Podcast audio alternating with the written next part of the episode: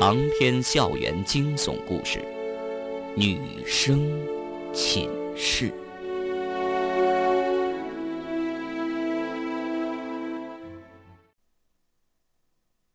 现在是晚上十一点三十分。这种时候原本不是请笔仙的最好时间，据说请笔仙不能超过午夜十二点，因为到了午夜十二点阴气重。游荡的东西比较多，但是陶兵儿却是一意孤行。他很快就在大厅里摆好桌子，放好了一张白纸，找到一支钢笔，点好蜡烛。所有门窗关闭了，所有灯光关闭了。陶兵儿坐在桌边，看着犹豫不决的方圆，急不可待。快坐下来啊！方圆坐下来说：“陶冰儿，我真不知道怎么玩的。没事我教你。你把手伸过来。”陶冰儿的右手和方圆的左手交错在一起，手指相互交叉夹着那支钢笔，两个人的手臂和白纸保持平行。就这样，让手臂保持平衡，注意集中精力，不要用力去推动钢笔，也不要让钢笔掉下来。陶冰儿想了一会儿，又加了几句：“我们一起在心里念，笔仙，笔仙，快点来！来了之后画个圆圈来了之后他会在白纸上画好圆圈的。到时候我来问他问题，你只要心无旁骛，诚心诚意就可以了。这样就可以了。”陶冰儿，你再说一遍。方圆怕自己没有听清，陶冰儿又重新复述了一遍。方圆确定自己听清楚了，这才点点头。两个人开始请笔仙。白纸上写了一些字，除了一些朝代的名称和数字，还有“是”和“否”两个醒目大字。陶冰儿一脸虔诚，宛如在对观音朝拜的信徒，嘴唇一张一合，念念有词：“笔仙，笔仙，快快来吧。”来了之后画个圈儿，笔仙笔仙，快快来吧！来了之后画个圈儿。方圆将信将疑，作声不得，只好也是有样学样，和陶冰儿一样低声默念着。一开始他觉得很无聊，两个人的手指夹着钢笔，不用力，怎么可能请来所谓的笔仙，画出规则的图形呢？但时间一长，他感到自己手臂越来越僵硬，渐渐的仿佛脱离了他的身体。方圆想移动一下手臂，被陶冰儿察觉到，狠狠的瞪了他一眼，瞪得方圆一阵灼痛，就像火烙一般，心中悚然，不敢乱动，只好由着他了。就这样，两个人僵持在那儿，就像两座没有生命的雕像一样。也不知道过了多久。越来越多的睡意侵蚀着方圆，他快要睡着了。这时候，他听到身后传来低低的惊呼声，将方圆的睡意惊醒了。陶冰儿再次瞪了一眼，却不是瞪向他，而是瞪向他身后。方圆这才知道，原来徐招娣一直站在身后观看。然后他发现夹在自己和陶冰儿两个人手指间的钢笔在动。先是微微的颤动，没有规律，横一下，竖一下，斜一下，东倒西歪，像一个喝醉酒的汉子。陶冰儿却很兴奋。笔仙，你来了吗？来了，画个圈好吗？奇怪的事儿发生了，就在陶冰儿的话说完之后，钢笔竟然缓缓的画了一个圆圈虽然弧线有些变形，不怎么规范，但好歹应该算是一个圆圈了。在钢笔画圈的时候，方圆的手指肯定是没有用力的，仿佛被另一种神秘的力量所操纵。他的大脑根本就没有下达要手指移动的指令，这怎么可能呢？难道那些笔仙的传说竟然是真的？和陶冰儿的兴奋相反，方圆这时候却感到莫名的寒意。他有一种很不祥的预感，这次请笔仙绝对是一个错误。可惜现在他不能说话，陶冰儿也听不进去。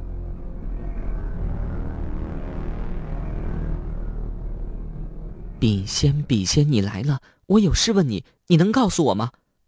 能告诉我的话，在是那里画圈；不能的话，在否那里画圈。钢笔果然动了，慢慢的移到左侧，在是字那儿画了一个圈。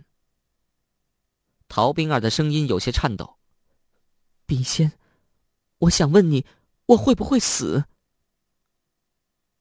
陶冰儿全然不顾方圆和徐招娣的惊愕目光，全神贯注的盯着那支钢笔。钢笔的动作突然变得迅捷起来，比刚开始的动作要快出许多。很快就在“柿子旁边画了第二个圆圈。四四幺女生寝室的大厅里寂静的可怕，陶冰儿死死的盯着那个圆圈，面色惨白。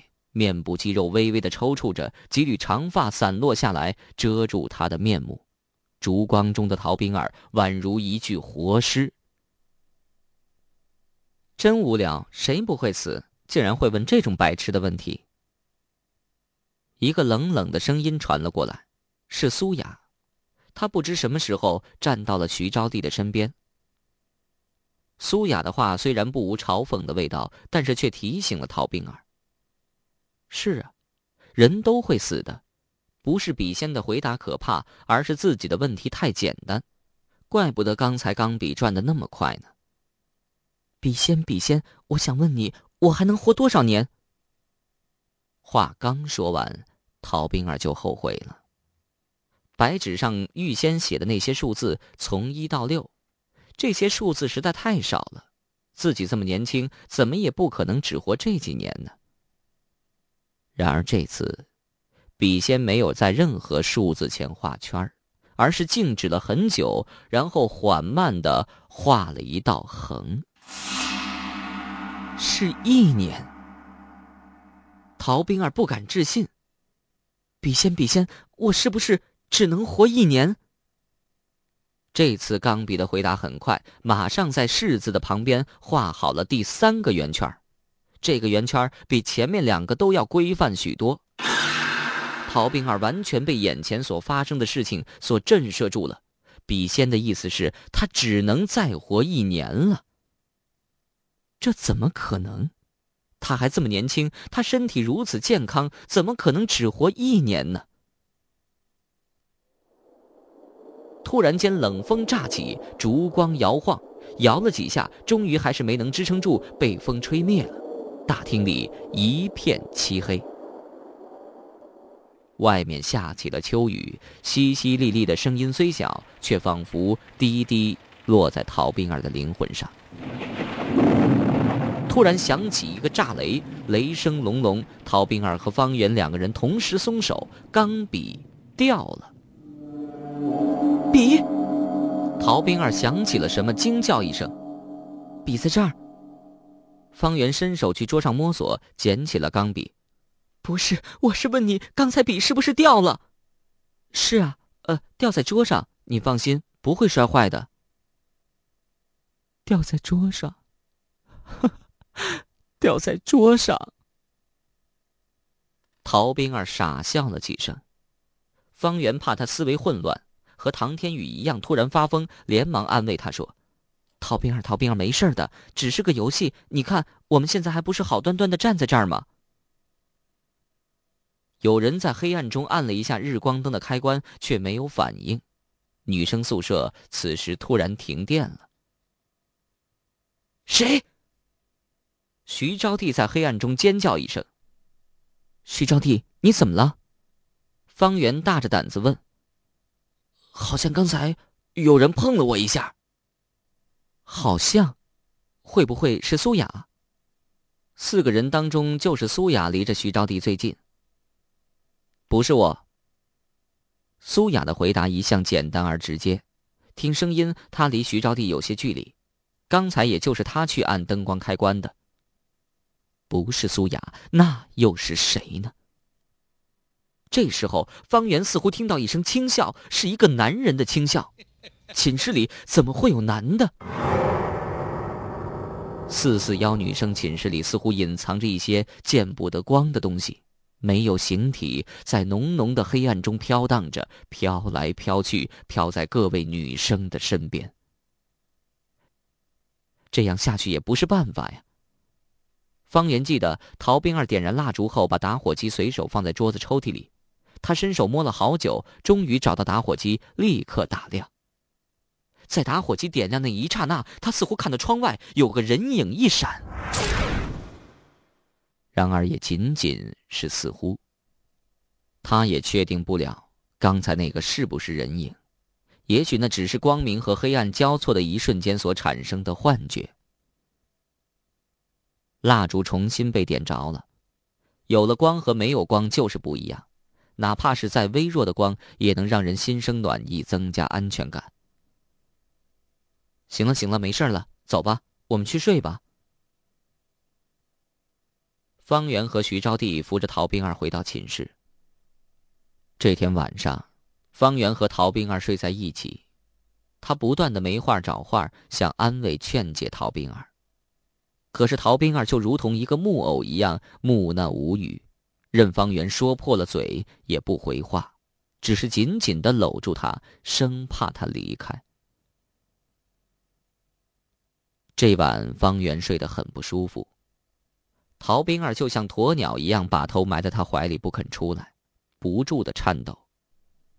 这种颤抖就像传染病一样传染到了方圆身上，让他的身体也产生了共振。方圆能清晰的感受到陶冰儿的恐惧。其实，他自己又何尝不害怕呢？只不过他性格本来就要比陶冰儿沉静些，这些日子发生在他身上的恐怖事件实在太多，他都有些麻木了。时睡时醒，断断续续，好不容易挨到天亮，方圆还在考虑怎么起床而不惊动陶冰儿。陶冰儿自己却一咕噜从被窝里蹦出来，谁都不理，拉着一张长脸，默默的收拾自己的衣物。他的眼睛有些红肿，头发也没有梳好，杂乱不堪，一脸憔悴。陶冰儿昨天肯定没休息好，他现在的心情也很糟糕。平时他很在意自己的仪表的，好端端的。收拾衣服做什么？难道是要离开四四幺女生寝室？也许对他来说，离开是一个不错的选择。方圆虽然舍不得他，但是却也不想阻拦。女生寝室的气氛有些压抑，谁也没有说话，谁也不愿意说话。此时无论说什么，都显得苍白虚伪。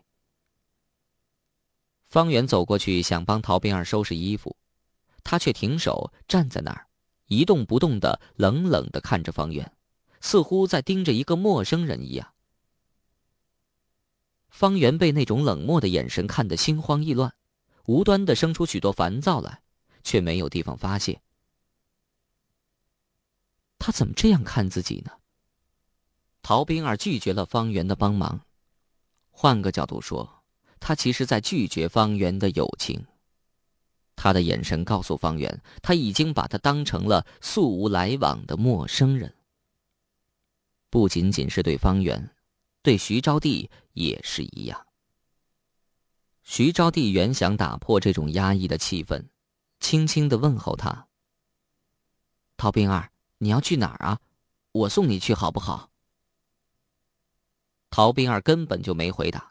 而是用看方圆的眼神去看徐招娣，警惕、冷漠、拒绝。这就是他眼神里流露出来的信息。方圆和徐招娣两个人僵立在身边，沉默不语，呆呆的等了半晌，最终还是默默的走开了。等方圆和徐招娣走开之后，陶冰儿这才继续收拾自己的衣物，自始至终他都没有说话。然后他头也没回，一个人拎着旅行包走了。他离开了四四幺女生寝室，他离开了南疆医学院。方圆站在阳台上，看着蹒跚在晨曦微风中的陶冰儿慢慢的走出校园，走出他的视线。他走得很慢，动作迟缓，一步三晃，绝对不像是青春少女，更像是一名苍老多病的老妇人。是旅行包太重，还是他心事太重？方圆心中一片空白。仿佛掉了什么东西一样，眼睛酸酸的，晶莹温热的液体夺眶而出。陶冰儿就这样走了，他似乎想斩断和四四幺女生寝室的一切联系，所以他才会对方圆和许招娣这般冷漠。这一别，不知以后还有没有机会再见面。就算能够再见面，也只是形同陌路了。不可能再回到他们刚到寝室的时候那种亲密无间的情形了。但愿，但愿时序有心，乾坤有情。呵护他平平安安、幸福快乐的过完这一生。方圆在心中为陶兵儿祝福。相濡以沫，不如相忘于江湖。这句话虽然残忍，却很有道理。此时，方圆才体会到这句话的真正境界。他并不责怪陶冰儿的逃避，每个人都有自己的思维方式，都有自己的选择。生活就是这样，你只能强迫自己，却没有理由强迫别人的选择和你一样。方圆早已懂得，生活中最重要的事情是接受现实，无论现实有多么残忍。只有接受现实，面对现实，你才能坚强的生活下去。这是一个坚硬的时代，这是一个失去信仰的时代，每个人都在忙忙碌碌追名逐利，没有人在乎你的感受。